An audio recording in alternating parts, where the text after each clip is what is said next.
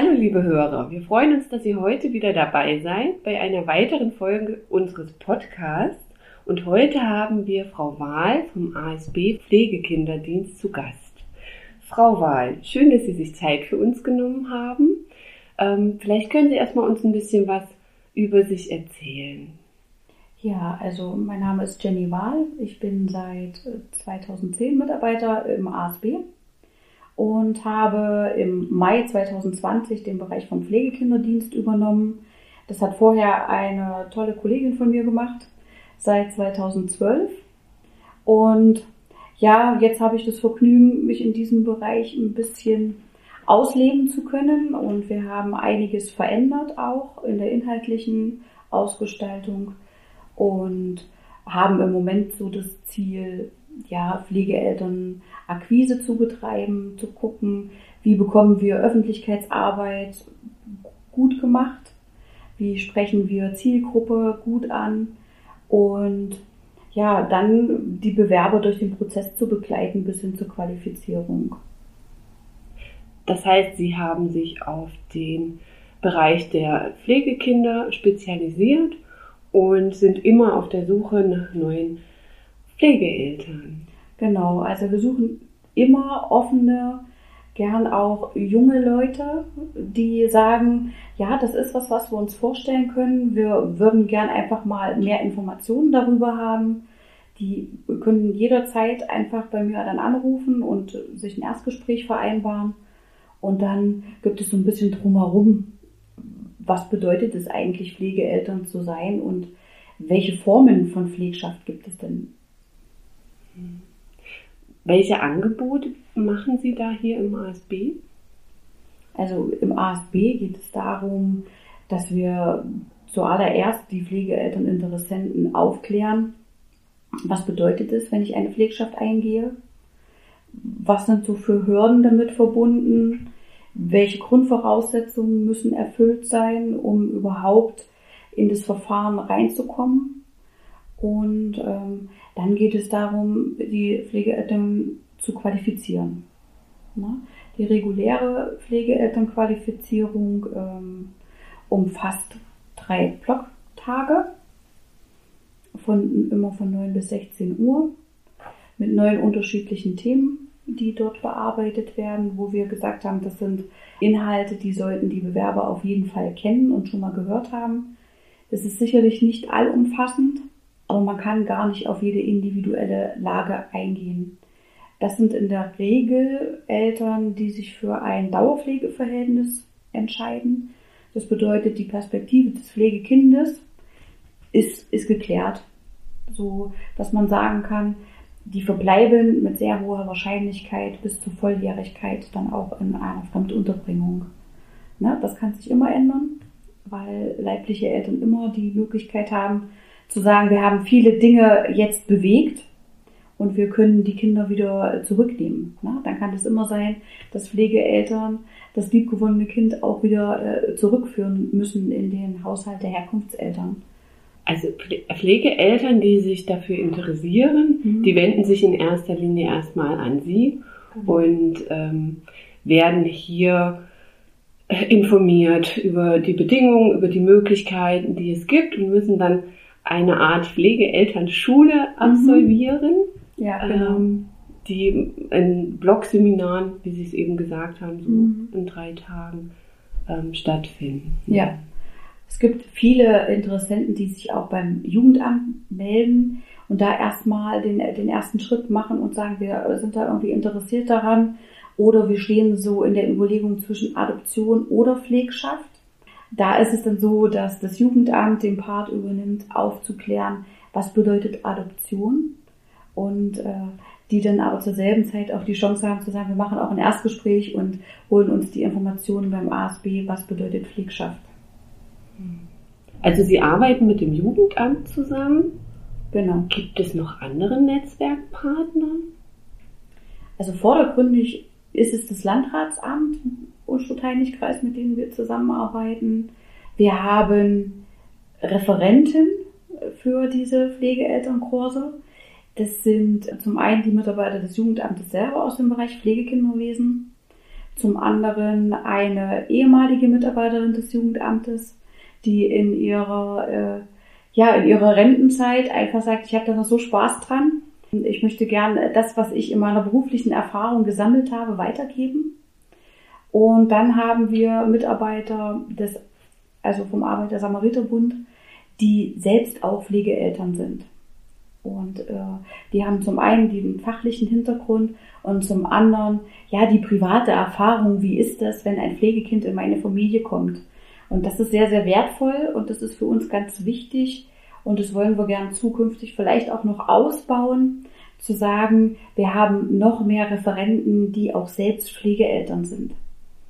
Na, weil das sind die Erfahrungen, die können wir in keinem Fachbuch erlesen und äh, davon profitieren alle unsere Kursteilnehmer ja ganz besonders.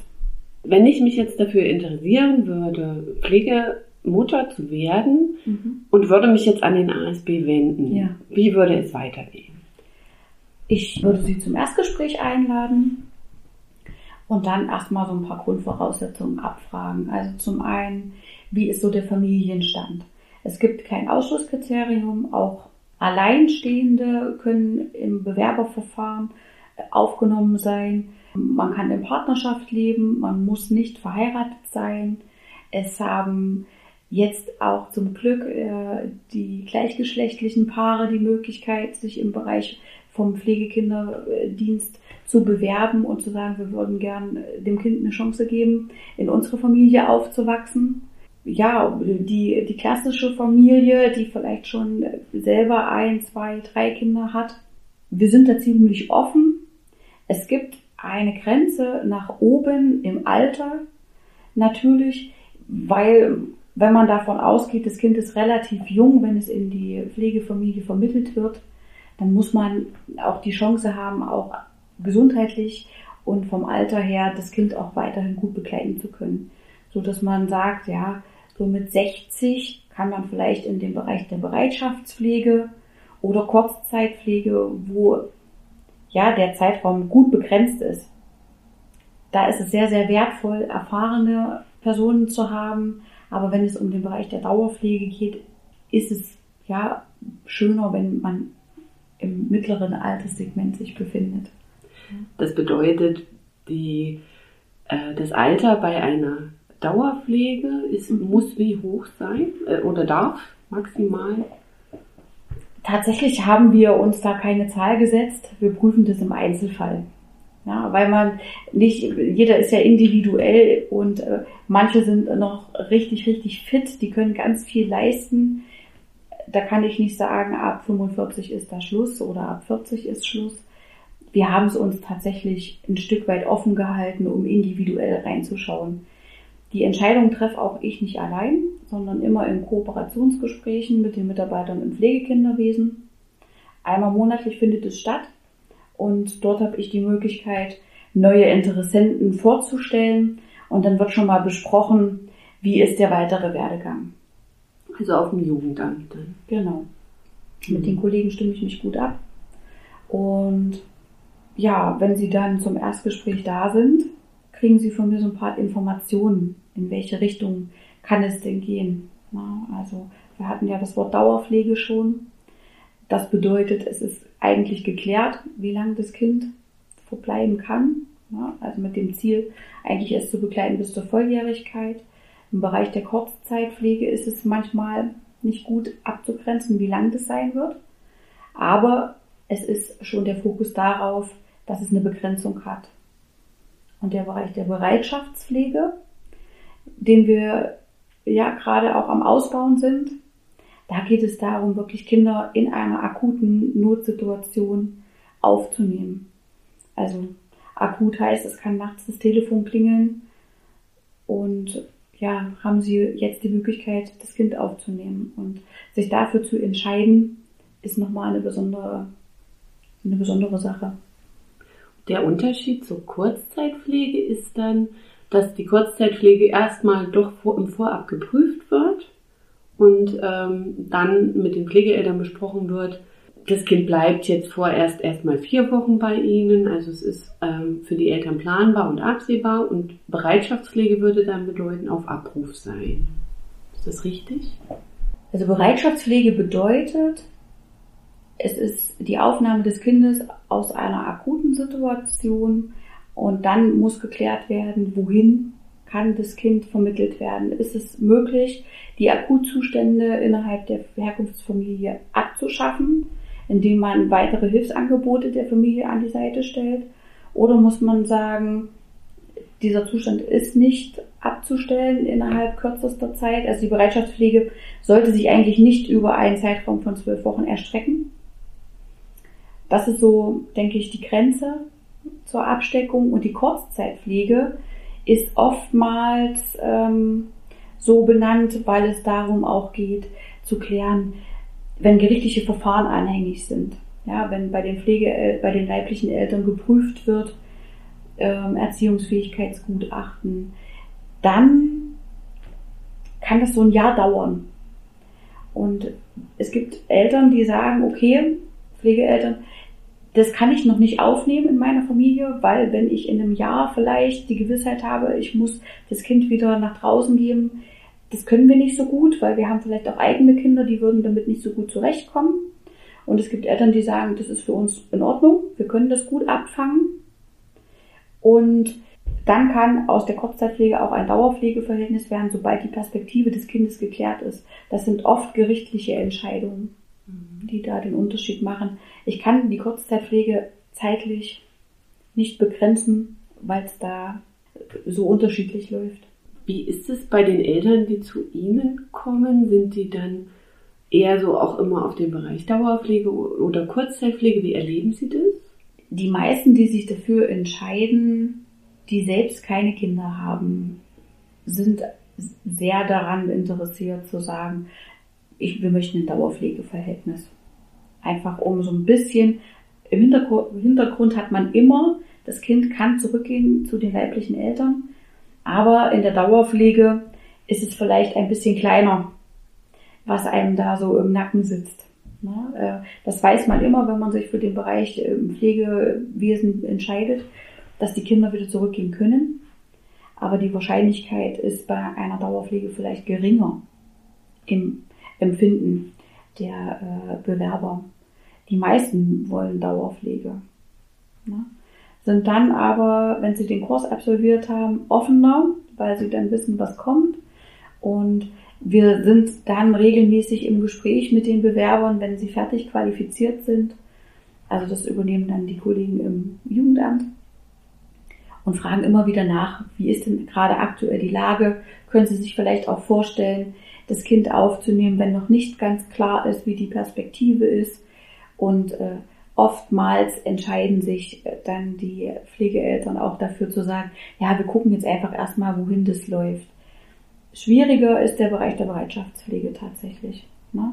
weil es eigentlich voraussetzen würde, dass einer immer zu Hause ist, wenn wir jetzt von einem Paar ausgehen, ne? um wirklich gut abrufbar zu sein. Ist es schwierig, ähm, Paare zu finden oder auch Alleinerziehende? Es ist generell eine Herausforderung, Pflegeeltern Interessenten zu bekommen, weil es schwierig ist, dort Öffentlichkeitsarbeit zu machen. Ja, also ein Kind ist ja keine Ware, was ich irgendwo anpreise und äh, wir haben schon versucht, unterschiedliche Wege zu gehen, um in Öffentlichkeit nochmal so diese Aufmerksamkeit äh, dorthin zu legen auf das Thema Pflegekind. Manche haben auch so ein bisschen die Verknüpfung Pflegekind, dass das mit Pflege an sich zu tun hat, dass das Kinder sind, die ähm, ja eine körperliche Einschränkung haben oder eine geistige Einschränkung, die gepflegt werden müssen. Äh, die sind mitunter auch dazwischen, die dann anrufen und fragen, wie sich das verhält. Das ist ein Thema, das ist so meine Erfahrung, die weg, das wächst. Also die Interessenten, die bei mir hier sitzen zum Erstgespräch, die sagen, ja, wir hatten das vielleicht vor zwei Jahren schon mal, dann haben wir es wieder verworfen, dann kam aber, dann haben wir wieder einen Zeitungsartikel von Ihnen gelesen, dann haben wir gedacht, ach doch, das ist immer noch so präsent für uns. Und deswegen haben wir uns jetzt nach zwei Jahren entschieden, uns unverbindlich einfach mal beraten zu lassen. Also das ist eine Thematik, die ich nicht lese und dann sofort für mich die Entscheidung treffe, das möchte ich ab morgen machen, sondern das ist etwas, was wachsen muss.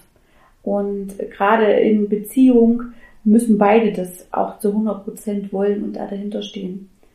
Und ähm, weil es viele Hürden geben wird in der Zeit, sie werden viele tolle Momente erleben, wenn das Pflegekind in ihrer Familie ist, aber es wird viele Herausforderungen geben. Und das muss man gemeinsam gut tragen können.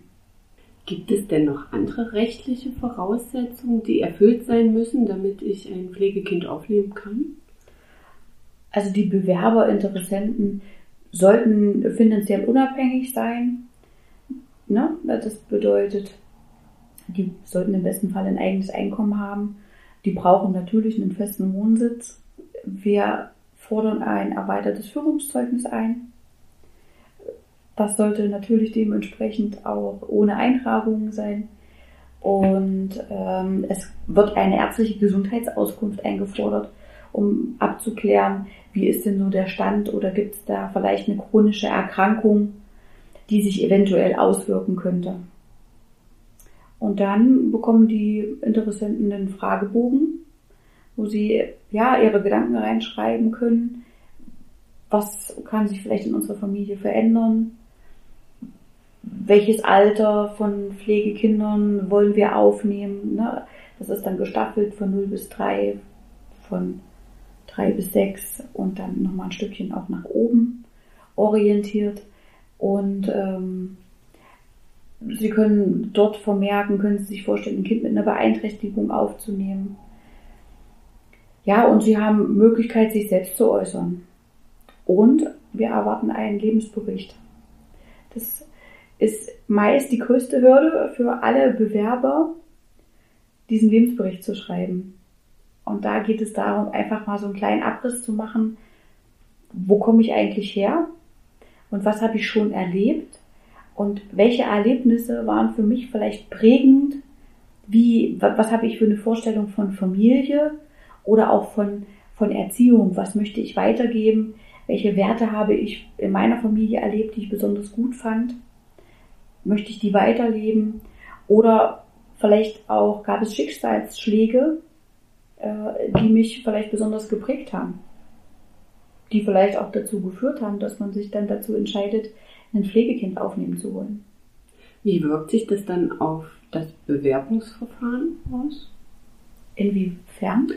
Also es wird ja dann mit in Absprache mit dem Jugendamt wird ja dann geschaut, in welche Pflegefamilie kann man das Kind am besten geben? Also wie ist da so die Abschätzung? Was passt wo?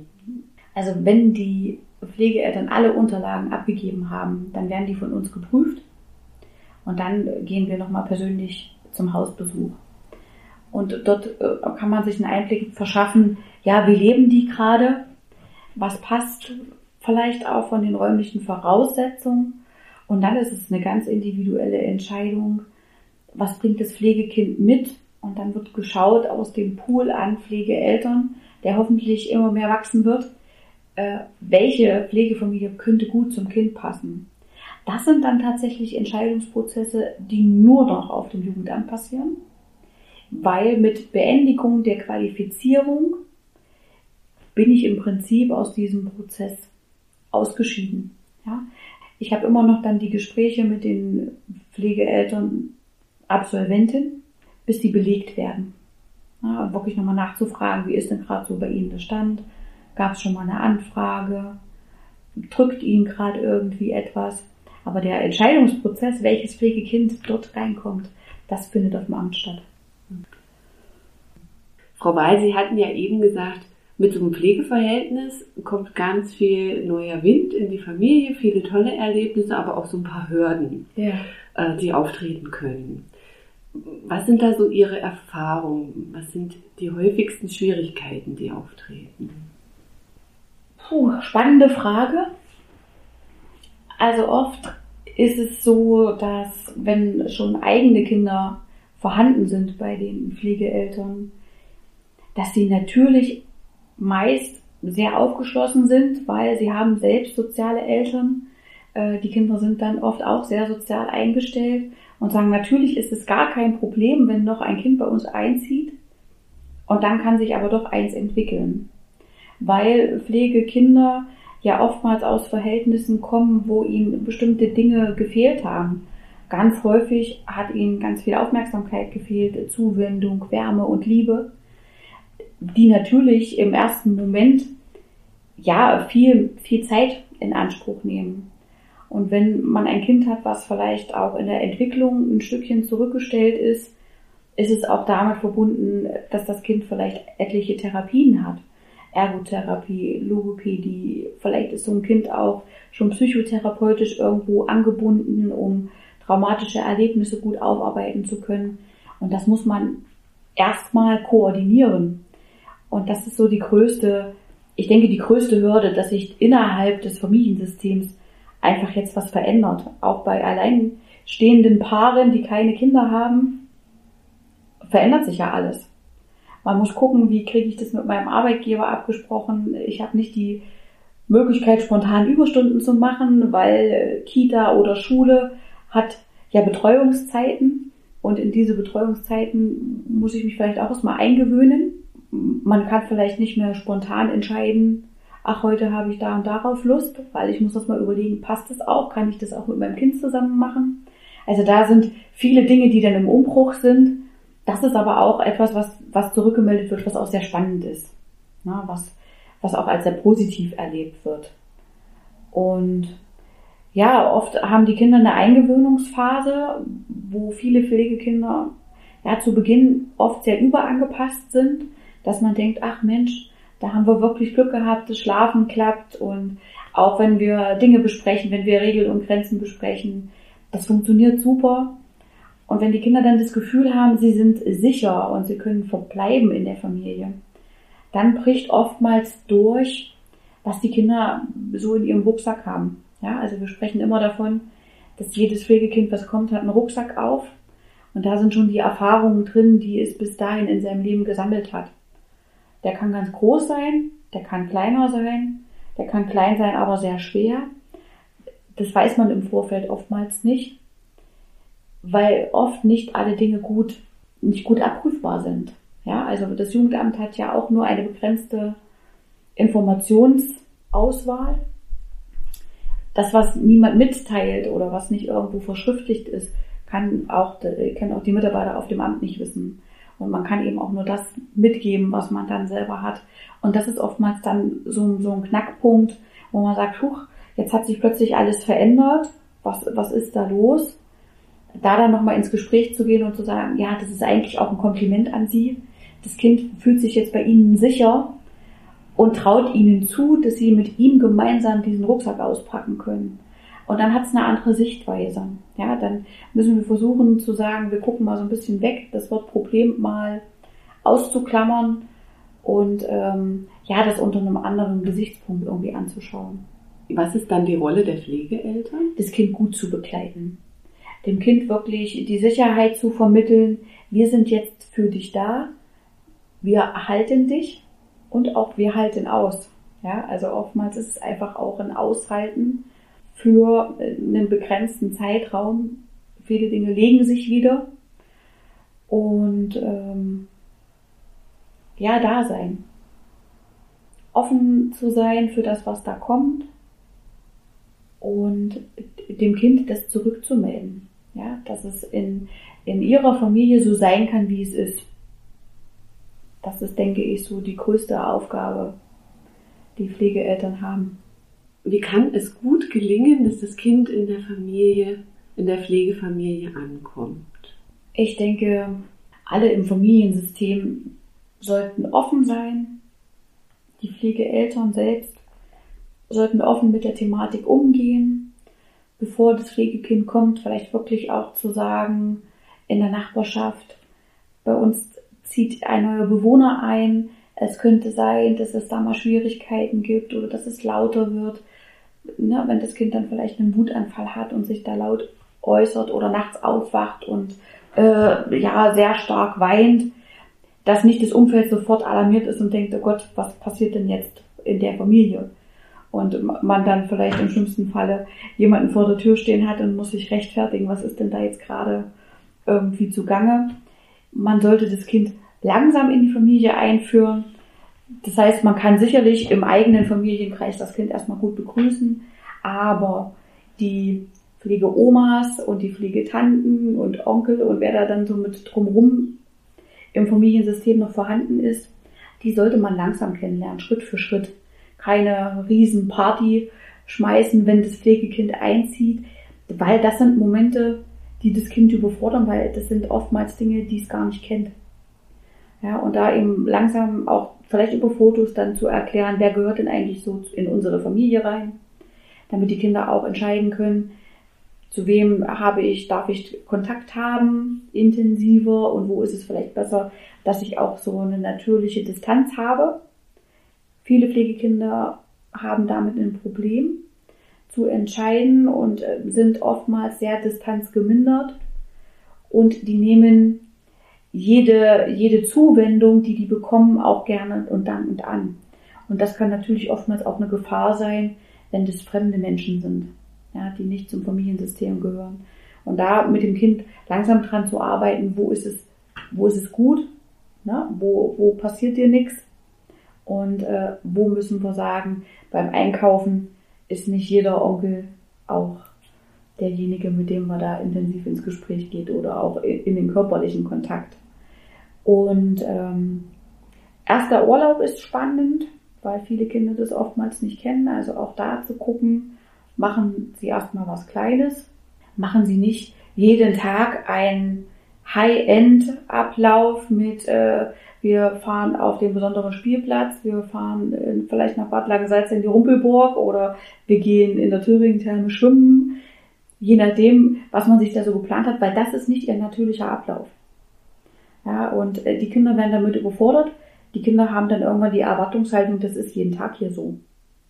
Und wenn das dann nicht mehr so ist, dann verstehen die das sehr schwer. Also von daher, das Kind gut einzubinden in den Ablauf, der eigentlich vorhanden ist. Und wenn Kinder im System sind, lassen Sie die Kinder erklären, wie es in der Familie abläuft. Ja, weil die haben eine Sprache, die zeigen sich gegenseitig, was, was geht und was geht nicht. Diese Pflegeelternkurse, die Sie anbieten, was sind da so die Inhalte? Mhm. Also, die Pflegeeltern, die im Bereich Kurzzeit-Dauerpflege bei uns qualifiziert werden, bekommen einen rechtlichen Überblick. Das machen die Kollegen vom Jugendamt, die dann wirklich sagen, was sind so die Grundlagen, wie sieht es mit den äh, finanziellen Unterstützungen aus, wie ist es mit dem Hilfeplan, der ja ein bindendes ja, Instrument ist im ganzen Prozess. Was hat es mit dem Pflegeausweis auf sich? Das sind alles Dinge, die im Bereich äh, rechtliche Grundlagen äh, gut geklärt werden. Wir haben das Thema Reflexion von eigenen Wert- und Normvorstellungen, also wirklich mal hinzustellen, hinzugucken, was habe ich eigentlich so an Werten und an Normen und dann auch mal zu gucken, was hat mit meinem Partner, weil man oft denkt, okay, man ist identisch und dann vielleicht zu sehen, okay, die, die, wir sind gar nicht so identisch oder ähm, die Prioritäten sind verschoben. Ja? Oder auch den Aha-Moment, das hatten wir auch schon zweimal im Kurs, dass das Wort Ordnung ganz weit oben angesiedelt war und dann in der Priorisierung auf dem letzten Platz. Ja, und das hatte plötzlich so ein Aha-Moment, nochmal hinzusehen, ja, da gibt's ganz viele Dinge, die für mich da drüber stehen. Und nochmal so sich mit sich selbst auch auseinanderzusetzen und zu gucken, habe ich eventuell eine eigene Baustelle, wo ich für mich nochmal hinschauen muss, bevor ich ein Kind in meine Familie aufnehme. Wir haben das System, ähm, den Bereich Familiensystem und Familiendynamik. Also was wird neu? Was bleibt vielleicht auch? Am zweiten Tag geht es so um die, ja, die Biografien, die Herkunftseltern mitbringen. Was macht die äh, pensionierte Jugendamtsmitarbeiterin? Weil die hat einen ganz großen Querschnitt und ähm, Sie war selber tätig im Bereich vom allgemeinen sozialen Dienst, aber auch im Bereich vom Pflegekinderwesen. Und somit ist es äh, eine Fülle an Informationen, die da einfach ähm, ja, zur Verfügung stehen. Dann äh, haben wir Beziehungsaufbau und Eingewöhnung eines Pflegekindes. Das übernimmt eine Pflegemutter, die schon seit 1994 Pflegekinder hat. Also ja, auch so den größten Schatz an Erfahrungen mitbringt. Äh, das Thema Kreativität und Rituale mit Kindern. Also was können wir vielleicht in unserer Familie als neues Ritual einführen, was dann positiv auch besetzt ist mit dem Hinzukommen des Pflegekindes. Und am dritten Tag geht es darum, Gestaltung von Umgang und wie ist so der Austausch, was, was kommt so auf mich vor, auf mich zu mit ähm, ja, schriftlichen Sachen. Also im Hilfeplanprozess wird von den Pflegeeltern einmal im Jahr eine schriftliche Einschätzung erwartet. Dazu gibt es einen Vordruck, den füllt man dann gut aus. Und wenn man das Kind 24 Stunden erlebt, ist es keine Hürde, weil man weiß ja dann, was hat sich bei dem Kind getan, was sind für Entwicklungsfortschritte passiert, was sind so Sachen, wo man sagen muss, da müssen wir wirklich nochmal hinschauen. Da braucht das Kind vielleicht mehr Förderung. Und wenn ja, wie könnte die aussehen? Da wird darüber gesprochen. Wir haben das Thema Gestaltung ja, vom Erziehungsalltag und Umgang mit Konflikten, was irgendwann zwangsläufig ja, passieren wird, spätestens wenn das Thema Vorpubertät und Pubertät äh, eintritt. Dann wird auch nochmal ganz wichtig, ja, wo komme ich eigentlich her? Und der Abschluss wird gemacht vom, vom Amt. Und da geht es nochmal so um das Thema Kooperation und Hilfsnetzwerk. Also wirklich nochmal zu sagen, wer ist Ansprechpartner im Nachgang, was gibt es für Beratungsmöglichkeiten im Umfeld, worauf man zurückgreifen kann. Und ja, dann nochmal ein offener Austausch anzuregen, was bei den Pflegeeltern Interessenten einfach noch offen ist. Na, wo müssen wir nochmal hinschauen? Worüber müssen wir nochmal sprechen? Die Besonderheit im Kurs ist, dass wir zwischen dem zweiten Tag und dem dritten Tag eine Woche Pause haben. Die Pause ist ganz bewusst gewählt, weil die ersten zwei Tage inhaltlich harte Kost sind und sich oftmals vielleicht noch eine Frage ergibt oder ja, plötzlich Bedenken vielleicht da sind und dann haben die Pflegeeltern Bewerber eine Woche Zeit, um zu sagen, wir brauchen noch mal ein persönliches Gespräch. Und dann können die mich anrufen und dann gucken wir, wie können wir Fragen und Bedenken ausräumen. Ja, und wenn die drei Tage abgeschlossen sind, gibt es einen Qualifizierungsnachweis. Und danach äh, wird es nochmal ein Abschlussgespräch geben, das übernehmen dann die Kollegen im Amt. Und dann kann es losgehen, das Abenteuer Pflegekind. Der Kurs ist so geplant als Block und als Einheit, dass auch die Pflegeeltern Interessenten untereinander die Chance haben, so ein Stückchen auch zusammenzuwachsen und ja, sich gegenseitig eine Ressource sein zu können. Wenn dann alle ne, belegt sind und jeder hat dann so vielleicht so die gleichen Startschwierigkeiten oder keine Startschwierigkeiten, aber so die Möglichkeit zu haben, sich untereinander auszutauschen. Das ist dann den Kursteilnehmern immer überlassen. Ich reg das dann oft an, zu sagen, ja, sie müssen mal gucken, wie, wie so die Chemie zwischen ihnen ist. Oft kann man das ein bisschen einschätzen, weil man ja die Bewerber vorher auch in den Gesprächen erlebt hat. Aber zu sagen, das ist eine Ressource, diese Gruppe vielleicht als festen Bestandteil beizubehalten, weil man sich austauschen kann und kann sagen, Mensch, wir haben jetzt nach sechs Wochen, äh, ist hier mal die Bombe geplatzt. Wie habt ihr das gemacht? War das bei euch auch so? Oder ja, also das, das verbindet auch nochmal und das nimmt manchmal auch ein bisschen Druck raus. Ja, Frau Wey, vielen Dank für den Einblick in Ihre spannende Arbeit. Wir haben es jetzt alles erstmal nur so kurz angerissen. Ich glaube, da gibt es ganz viele Dinge, über die man auch noch sprechen kann, viele Fragen, die jetzt vielleicht aufgekommen sind und äh, wenn ihr, liebe Hörer und Hörerinnen, Fragen habt, seid ihr gerne eingeladen, die uns zu schicken und ähm, vielleicht können wir Frau Wahl ja auch nochmal dafür gewinnen, für ein weiteres Gespräch und äh, dann eure Fragen aufgreifen. Ich bedanke mich für Ihr Interesse und ja, freue mich vielleicht auf viele interessierte Zuhörer.